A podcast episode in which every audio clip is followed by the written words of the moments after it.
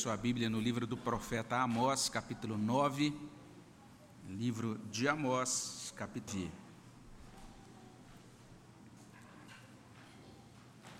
Nós vamos fazer a leitura a partir do verso 13 até o versículo 15. Amós 9, de 13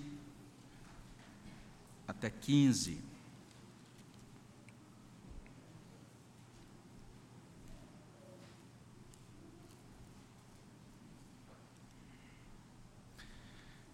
Você que está na sua casa também é convidado a acompanhar a leitura da palavra de Deus, abrindo a sua Bíblia nesta passagem, Amós 9, de 13 a 15.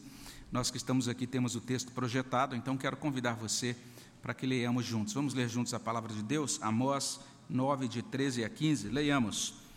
Eis que vem dias, diz o Senhor, em que o que lavra segue logo ao que ceifa, e o que pisa as uvas ao que lança a semente. Os montes destilarão mosto, e todos os outeiros se derreterão. Mudarei a sorte do meu povo de Israel. Reedificarão as cidades assoladas e nelas habitarão. Plantarão vinhas e beberão o seu vinho. Farão pomares e lhes comerão o fruto. Plantá-los-ei na sua terra, e dessa terra que lhes dei já não serão arrancados, diz o Senhor teu Deus. Obrigado, Senhor, pela tua palavra que terminamos de ler. Diante dela, nós queremos expressar a nossa gratidão pelo privilégio, ó Deus, de termos o acesso a esta palavra. Queremos, ó Deus, colocar diante do Senhor a nossa convicção de que precisamos desta palavra, que a tua palavra, Senhor Deus, é quem limpa, é quem também consola, é a tua palavra que opera no nosso coração, ó Deus, é, por meio do Teu Espírito Santo, produzindo os bons frutos que o Senhor tem para nós. Nós suplicamos, ó Deus, que o Senhor vença o inimigo na nossa vida, na vida da igreja, nesse momento, ó Deus, em que a Tua palavra é pregada, de modo que ela alcance a nossa alma e produza, Senhor Deus, todo o bom fruto para a glória do Teu nome. É o que suplicamos no nome de Jesus. Amém, Senhor Deus.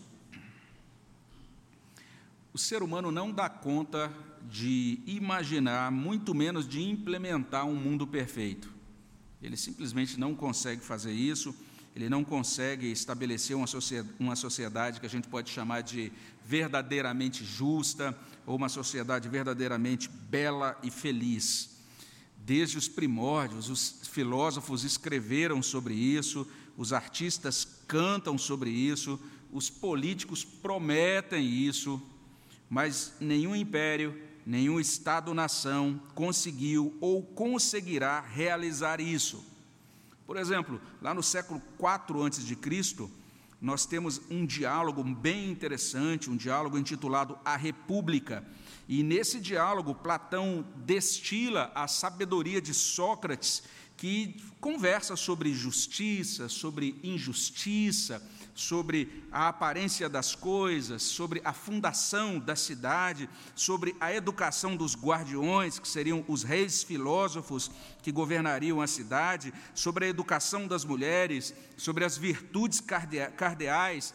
Mas quando você termina de ler a República, você vai ver que no fim das contas, o que está sendo descrito ali é uma sociedade muito interessante, mas que ainda não é uma sociedade justa nem bela, especialmente para quem é pobre ou escravo. Essa é a situação da república, ou é o encaminhamento da república platônica. No século XVI, uma figura também escreveu um livro bem interessante, Thomas More escreveu um livro chamado Utopia. E naquele livro, naquela obra que se torna uma referência, inclusive acadêmica até hoje, ele propõe uma organização política e social impressionante, muito atrativa. A gente podia até chamar assim de maravilhosa, realmente, porque é uma sociedade em que as pessoas deixam o seu egoísmo de lado, de certa forma, cada pessoa, cada cidadão diz: Eu deixarei de ser egoísta para fazer ou para contribuir com o bem comum. A gente fala: Ah, uau, que coisa, que coisa bela. Além disso, parece uma sociedade bem interessante, porque naquela proposição de Thomas More em Utopia, é, é, todo mundo acredita em Deus, ou seja, a ideia é que a inteligência humana, o ápice, vamos dizer assim, da razão, é exatamente seria exatamente a crença em Deus, mas ao mesmo tempo, olha só o que diz aquela proposição. Ninguém sabe a identidade de Deus. Você pode e deve crer em Deus, mas ninguém sabe ao certo que Deus é esse. Não existe certeza sobre quem é Deus, sobre a identidade de Deus. Veja só, bem interessante. No fim do século XX, já é, foi a vez de um artista, né, um cantor, que escreveu uma música belíssima intitulada Imagine. Uma música que tem uma melodia linda, né, composta pelo ex-Beatle John Lennon, e a gente ouve, muitos cristãos gostam até de tocar essa música, alguns até no Natal e outras ocasiões assim. Ele tem essa música e outra música de Natal que são muito tocadas, né? Mas é interessante que ele propõe um mundo é, que também atrai, né? porque é um mundo onde todos viveremos como um só. Mas a música começa assim: imagine que não exista paraíso. É fácil se você tentar, nenhum inferno sob nós. Então não existe nem paraíso e nem inferno. Olha que proposição mais esquisita. Ou seja, o ser humano pode até tentar imaginar um mundo muito agradável, muito agradável um mundo muito interessante, é, uma realidade sem Deus, mas o resultado desses exercícios de imaginação, especialmente quando esses resultados se tornam ideologias ou programas políticos, normalmente isso conduz à decepção. E por que isso é assim? Isso é assim simplesmente porque o homem é incapaz dessa tarefa. O homem não dá conta de construir, de elaborar e de estabelecer uma sociedade perfeita por causa da queda, por causa dos efeitos deletérios do pecado. Veja só, o homem é tão incapaz disso que não apenas os livros de história, basta conferir, esses livros todos vão registrar o fracasso das utopias, o fracasso das ideologias humanas. Mas, além disso, até mesmo a produção, vamos dizer assim, cultural, você pode conferir os chamados filmes pós-apocalípticos, e eles acertam especialmente quando eles mostram a, a, seguinte realidade, né, que o homem foi deixado por sua própria conta e a única coisa agora com a qual a humanidade pode contar é com o esgotamento dos recursos naturais, autodestruição. Você vê aqueles filmes apocalípticos em que o mundo se tornou um deserto. Agora tem só um grupo pequeno querendo, querendo derrotar os demais, né, aquela situação terrível, aquele retorno a uma estrutura muito primitiva. Mas essa é a grande verdade. Então, se nós não podemos contar com essas é, visualizações ou proposições de futuro e de mundo perfeito criadas pelo, pelo homem, a gente deve contar com o quê? E aí, graças a Deus pela Bíblia, porque a Bíblia nos revela um futuro melhor. E nesse penúltimo sermão dessa série de exposições sobre o livro de Amós, nós somos apresentados a uma descrição da terra restaurada uma terra que existe, que funciona num universo curado, um universo tornado perfeito pelo próprio Deus depois do juízo final. Então, se hoje cedo, quando nós olhamos para Amós 9, 11 e 12, nós dissemos que os versículos 11 e 12 de Amós 9 se cumpriram com a primeira vinda de Cristo, agora a gente diz que esses versículos 13 a 15 apontam para um tempo ainda mais no futuro. Daí, eis que vem dias, aí no verso 13, tudo isso está indicando, está nos é, forçando a olhar, nos convidando a olhar para aquele aperfeiçoamento final de todas as coisas da consumação do reino. E o foco aqui, nesse final de Amós, é o foco na restauração da terra. De acordo com esse profeta, a terra restaurada produzirá com abundância, é o que ele coloca aí no verso 13 Nessa terra restaurada habitarão os filhos de Deus, é o que ele coloca no verso 14. E além disso, essa terra restaurada será um lugar de segurança e de paz, é o que ele coloca no verso 15. Então vamos pensar juntos aqui nessa primeira verdade. Amós está trazendo isso para a gente. O profeta está informando que a terra restaurada produzirá com abundância. É o que consta no verso 13. Olha o que diz lá: Eis que vem dias, diz o Senhor, em que o que lavra segue logo ao que ceifa, e o que pisa as uvas ao que lança a semente. Os montes destilarão mosto, todos os outeiros se derreterão, se derreterão. E a gente que é especialmente mais urbano, né, se você não tem uma criação agrícola ou não nunca parou para pensar nesses ciclos né, de plantio e também de colheita, a gente às vezes tem dificuldade em entender esse versículo, mas essa ideia de uma é, colheita que se segue quase que imediatamente ao plantio, né, ele está falando de uma grande velocidade um pequeno espaço entre o plantio e a colheita. E um servo de Deus explica então o seguinte: ele diz, com uma explosão de hipérboles, o Senhor mostra um tempo em que a safra seria tão abundante que os ceifadores, e os ceifadores normalmente trabalham em abril e em maio na terra de Israel, ainda estariam colhendo quando começasse o novo plantio, que ordinariamente deveria acontecer só em outubro ou novembro. Mas o texto é esse: enquanto eles estão colhendo ali já em abril e maio, já está em momento de novo plantio e a terra produzindo com tanta abundância que eles não estão dando conta. E as vinhas seriam tão abundantes que transbordariam os tonéis e desceriam pelos montes. Essa ideia do mosto, né, do vinho novo, escorrendo pelos montes, nessa linguagem poética utilizada pelo profeta Amós. A gente certamente pode pensar num cumprimento parcial dessa profecia de Amós, especialmente visitando Israel hoje. Então, se você visita Israel hoje, você vai ver essa beleza né, que, que fica à nossa vista ali, aquela terra tornada produtiva, e a gente vai perceber que, pelo menos, na, pelo menos naquelas partes do país que são geridas pelos é, israelenses, aquelas partes se parecem com um jardim. Tem algumas partes que são gerenciadas ali pelos palestinos, que são normalmente bem descuidadas, mas as partes que são gerenciadas pelos israelenses são realmente muito belas. Mas mesmo assim, nesse Estado de Israel que foi reconstituído a partir de 1948, nesse Israel contemporâneo ainda existe feiura, ainda existem desertos. Ou seja, a gente não tem esse quadro completo e perfeito, praticamente edênico, né? De fato, nunca se viu essa profecia plenamente cumprida desde o tempo do profeta Amós até hoje.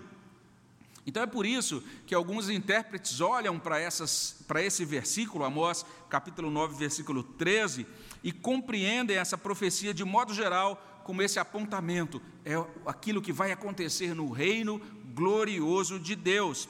Mas não apenas isso, alguns olham para esse trecho, Amós 9 e 13, e entendem o seguinte: nós estamos diante de uma profecia que fala sobre a reversão da maldição de Gênesis 3, 17 em diante.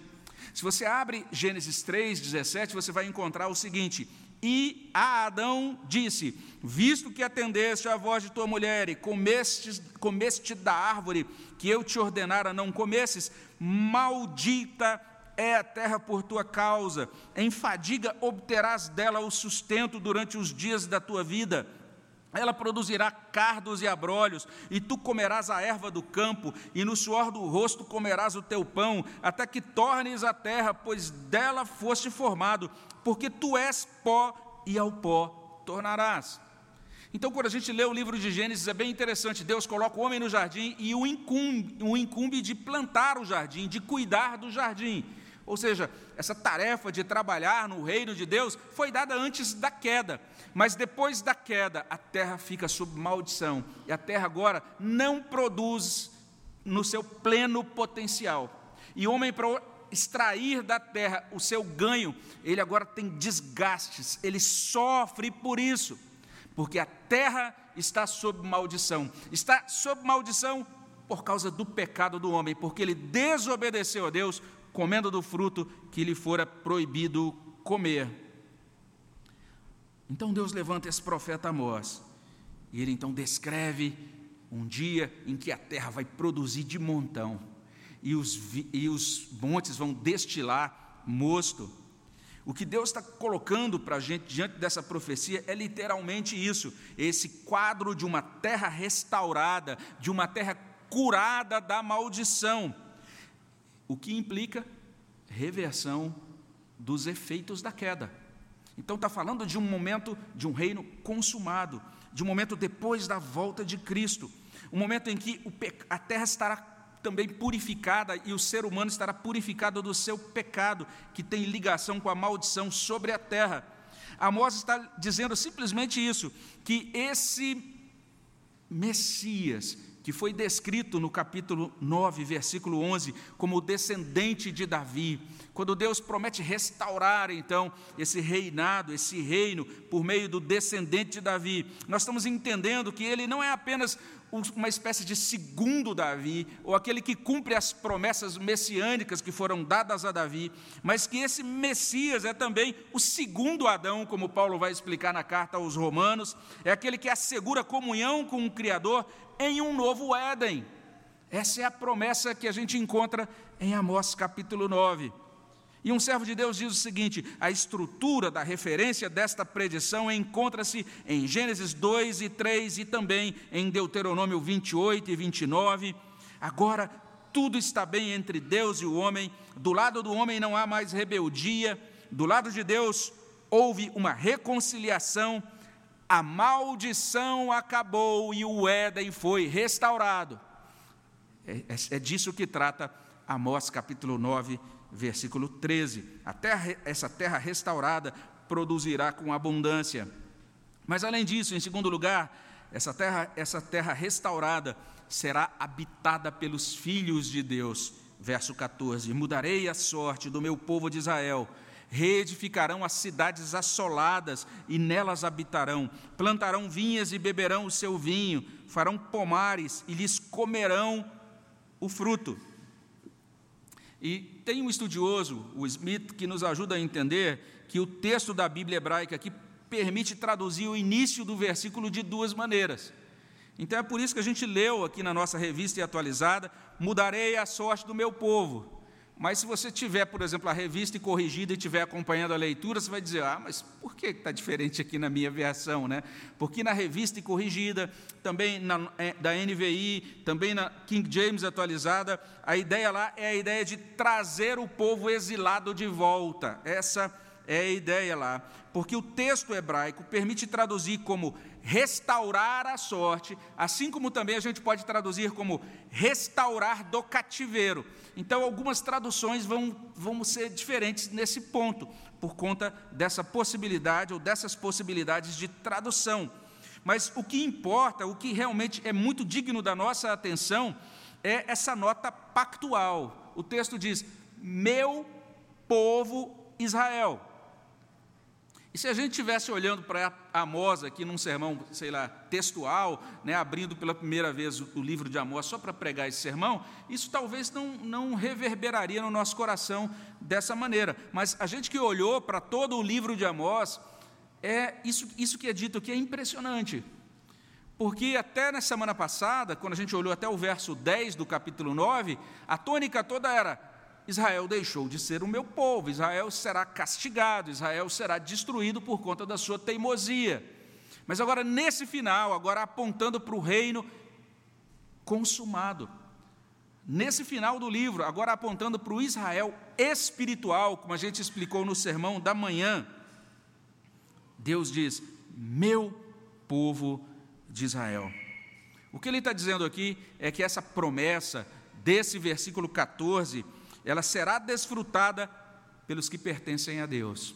Ela será desfrutada por aqueles que creem em Deus, que confiam em Deus. De certo modo, Deus estará cumprindo, Ele cumprirá aquela primeira parte de Salmos 37, 11. Mas os mansos herdarão a terra.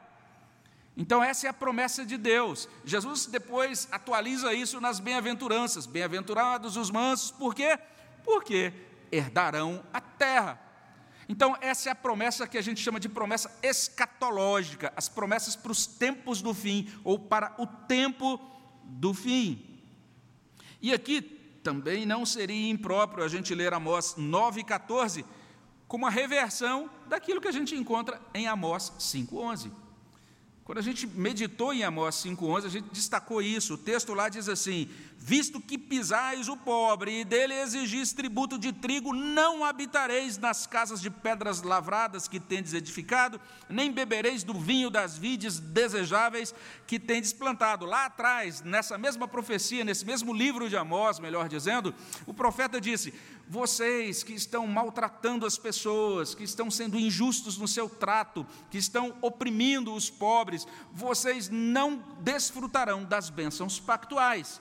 Vocês não habitarão na terra da promessa, vocês não desfrutarão dos benefícios da terra da promessa por causa do pecado de vocês. Agora, no final do livro de Amós, está sendo mostrado um universo sem pecado. Está sendo mostrado o povo redimido de Deus. Por conta do pecado, o Israel do século 8 antes de Cristo seria privado de habitar na terra, de desfrutar dos seus benefícios, mas o povo restaurado de Deus herdará também a terra restaurada e habitará nela. É a promessa de Amós, capítulo 9, 14. Como sugere também um intérprete, nessa profecia Amós está descrevendo algo muito interessante. Ele está dizendo assim: Amós está dizendo, no reino consumado acontecerá o fim de todo desapontamento e frustração. Porque veja só, você constrói uma casa, mas não consegue morar nela. Você planta uma vinha, não consegue é, comer daquela uva ou beber daquela vide. O que o texto está dizendo, ninguém mais será frustrado. A gente vai poder realizar e desfrutar dos resultados daquilo que foi realizado. Olha só que coisa interessante, esse mesmo servo de Deus que diz isso, ele, ele continua afirmando o seguinte: quando Amós olha para o futuro, ele vê o dia em que o poder do pecado é destruído, o pecado já não mais arruinará nem desapontará as pessoas. A Bíblia está nos ajudando a compreender um fato tão óbvio, tão simples, mas que a gente esquece na nossa vida cotidiana, que os desapontamentos e frustrações têm relação com os nossos pecados, tem relação com um mundo de pecado, tem relação com uma realidade que é marcada, que é desfigurada, que é distorcida por conta dos efeitos do pecado. Em suma, a terra restaurada será habitada. Habitada por quem? Pelos filhos de Deus, por meu povo Israel. É o que diz a palavra de Deus. Mas não termina aí, porque em terceiro lugar, essa terra, a terra será lugar de segurança e paz. A gente confere isso no verso 15, o verso que conclui o livro. Olha o que diz lá: Plantá-los-ei na sua terra, e dessa terra que lhes dei, já não serão arrancados, diz o Senhor teu Deus. Então, viver em um mundo perfeito, como um só povo, em total segurança, em completa paz. Deus configurou o homem para isso. É por essa razão que os filósofos, que os poetas, que os escritores, que os músicos, que os artistas e os políticos recorrem a esse tema. Vamos criar uma sociedade de paz, vamos criar uma sociedade onde a gente possa viver como um só povo. Vamos criar uma sociedade onde a gente vai ter segurança. Pode notar, gente, isso é recorrente em toda agenda e proposta política. Por que isso é assim? Isso é assim porque o Criador colocou este senso da eternidade no nosso coração, no coração de todos os seres humanos. Mas lembra do que eu disse no início? Por conta desse senso, então John Lennon diz: Ah, eu imagino o mundo assim, todo mundo junto, mas esse mundo não tem nem lugar, nem para céu, nem para inferno. Ele não consegue chegar a esse, às conclusões verdadeiras sobre esse mundo perfeito. Sócrates também, um indivíduo inteligentíssimo, não consegue chegar lá. Thomas More também não consegue chegar lá. Mas é isso. É como aquele pai que diz para o filho pequeno, né? Olha, mês que vem, papai vai estar de férias e a gente vai para a praia. E a gente vai se divertir lá. Então o filho, já a partir daquele momento, começa a pensar: ah, que legal, a gente vai para a praia, né? E ele começa a imaginar, a sonhar e a desejar os castelos de areia, as brincadeiras de verão, se imaginar lá dando aqueles tibuns, aqueles, aqueles mergulhos na água do mar, refrescante, salgadinha. Ele imagina conchas, imagina estrelas do mar, comida, sonecas deliciosas naquele período de férias. Que coisa boa! Mas essa criança não consegue chegar sozinha no litoral. Ela precisará ser levada por seus pais. Ela é totalmente dependente dos seus pais. É nesse sentido que o homem imagina esse mundo delicioso de paz, de segurança, mas ele não consegue chegar lá sozinho, ele precisa ser levado pelo Pai Celestial. A gente pode até imaginar, mas não vai conseguir chegar lá sozinhos. Esse é o ponto. Nós somos dependentes, apesar de o ser humano espernear contra essa realidade. Ele precisa reconhecer-se como dependente do Deus Criador. É isso que Amós está explicando, uma vez que o Deus Criador sussurrou coisas da eternidade nos nossos ouvidos, então nós pensamos no mundo perfeito, mas não conseguimos chegar lá por nossa própria capacidade, nós somos meninos, nós precisamos de Deus.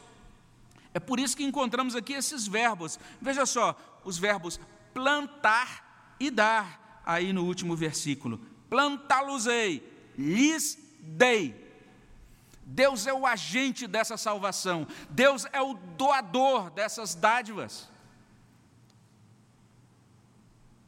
Deus plantará, Deus dará a terra aos seus filhos, e eles habitarão ali, veja só, para sempre.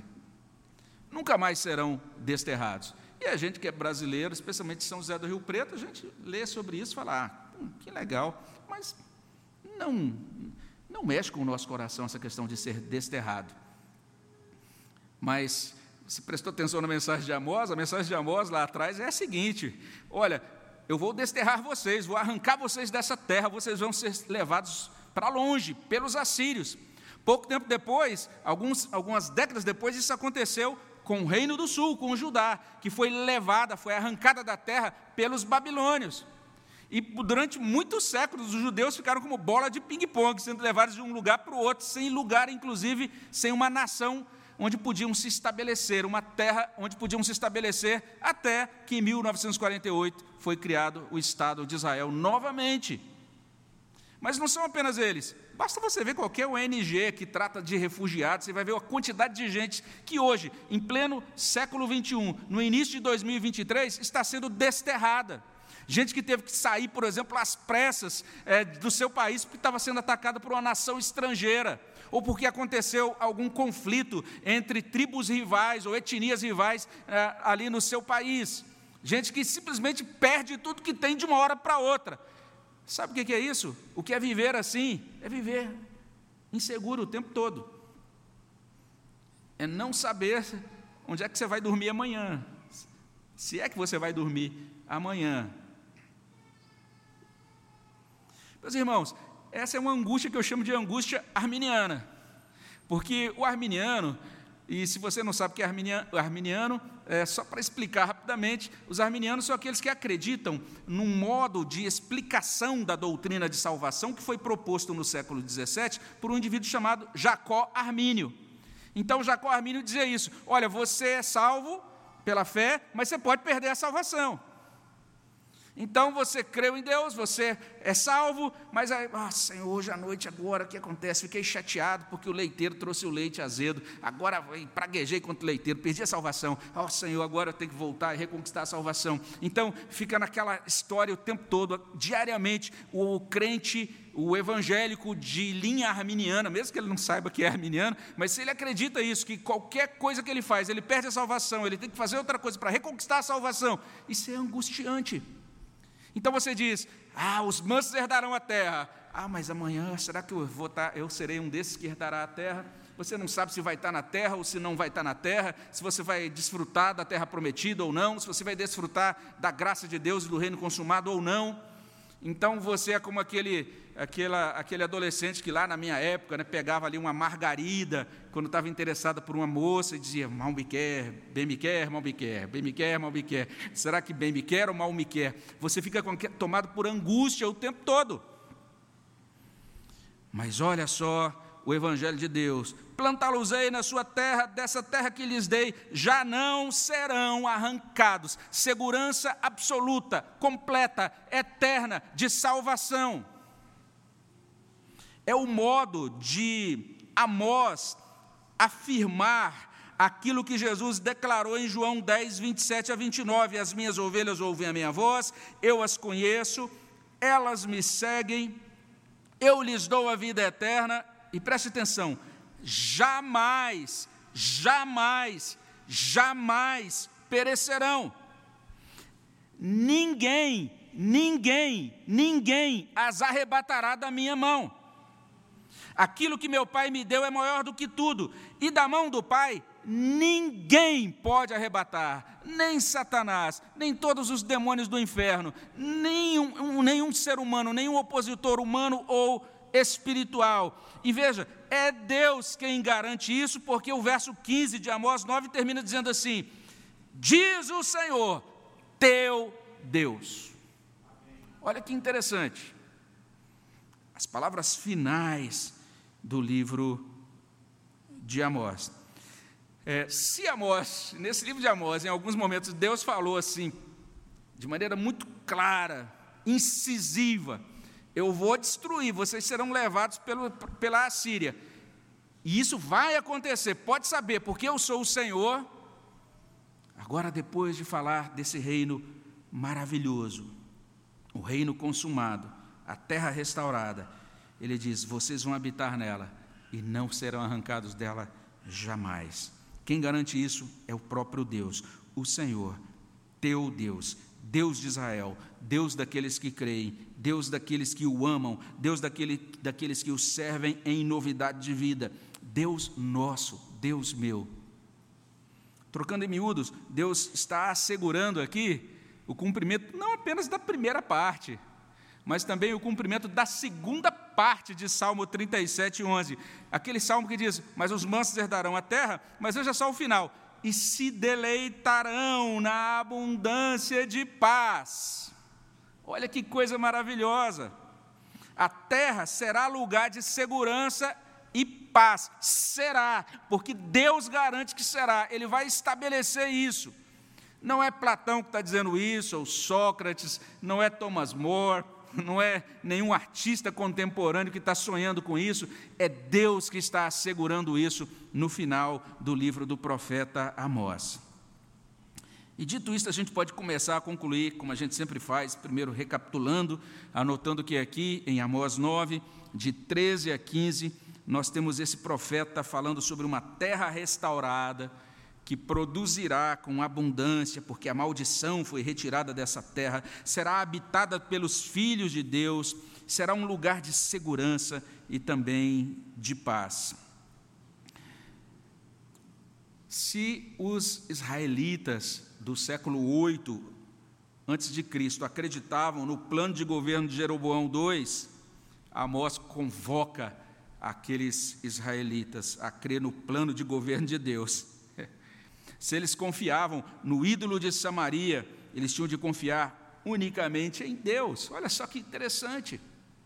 À luz dessa visão de futuro de Amós 9, 11 a 15, Deus está simplesmente abrindo um espaço agora na fala final do profeta, para que os seus ouvintes tenham essa oportunidade de reconsiderar e de reconfigurar as suas crenças e as suas esperanças.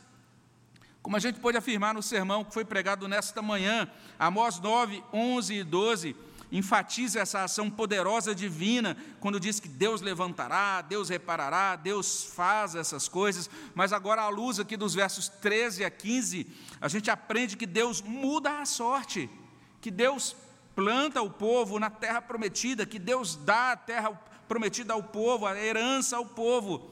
Esse é o Deus que quer ser o Senhor, nosso Deus. Então eu gostaria de pedir a você, por gentileza, para deixar de teimar, deixar de fugir desse Deus, deixar de fingir que não está ouvindo a mensagem desse Deus. Deus está rugindo como um leão, essa é a declaração de Amós nesse livro. Em nome de Jesus, você é convocado nesta noite a ouvir, a se colocar diante de Deus e a crer nesse Deus. É para isso que Deus nos deu o livro de Amós. E se nós dizemos que acreditamos nele, e Amós aqui falando para aqueles que constituíam o remanescente, aqueles que criam em Deus naquela geração, Amós está dizendo para eles: está ruim nesse momento, mas olhem para o céu, olhem para o futuro, tenham a esperança de vocês colocada no reino consumado de Deus. É isso que Amós fez naquela ocasião. Ele também está nos ajudando a compreender que nós hoje temos que meditar nesse reino consumado, no novo céu, na nova terra.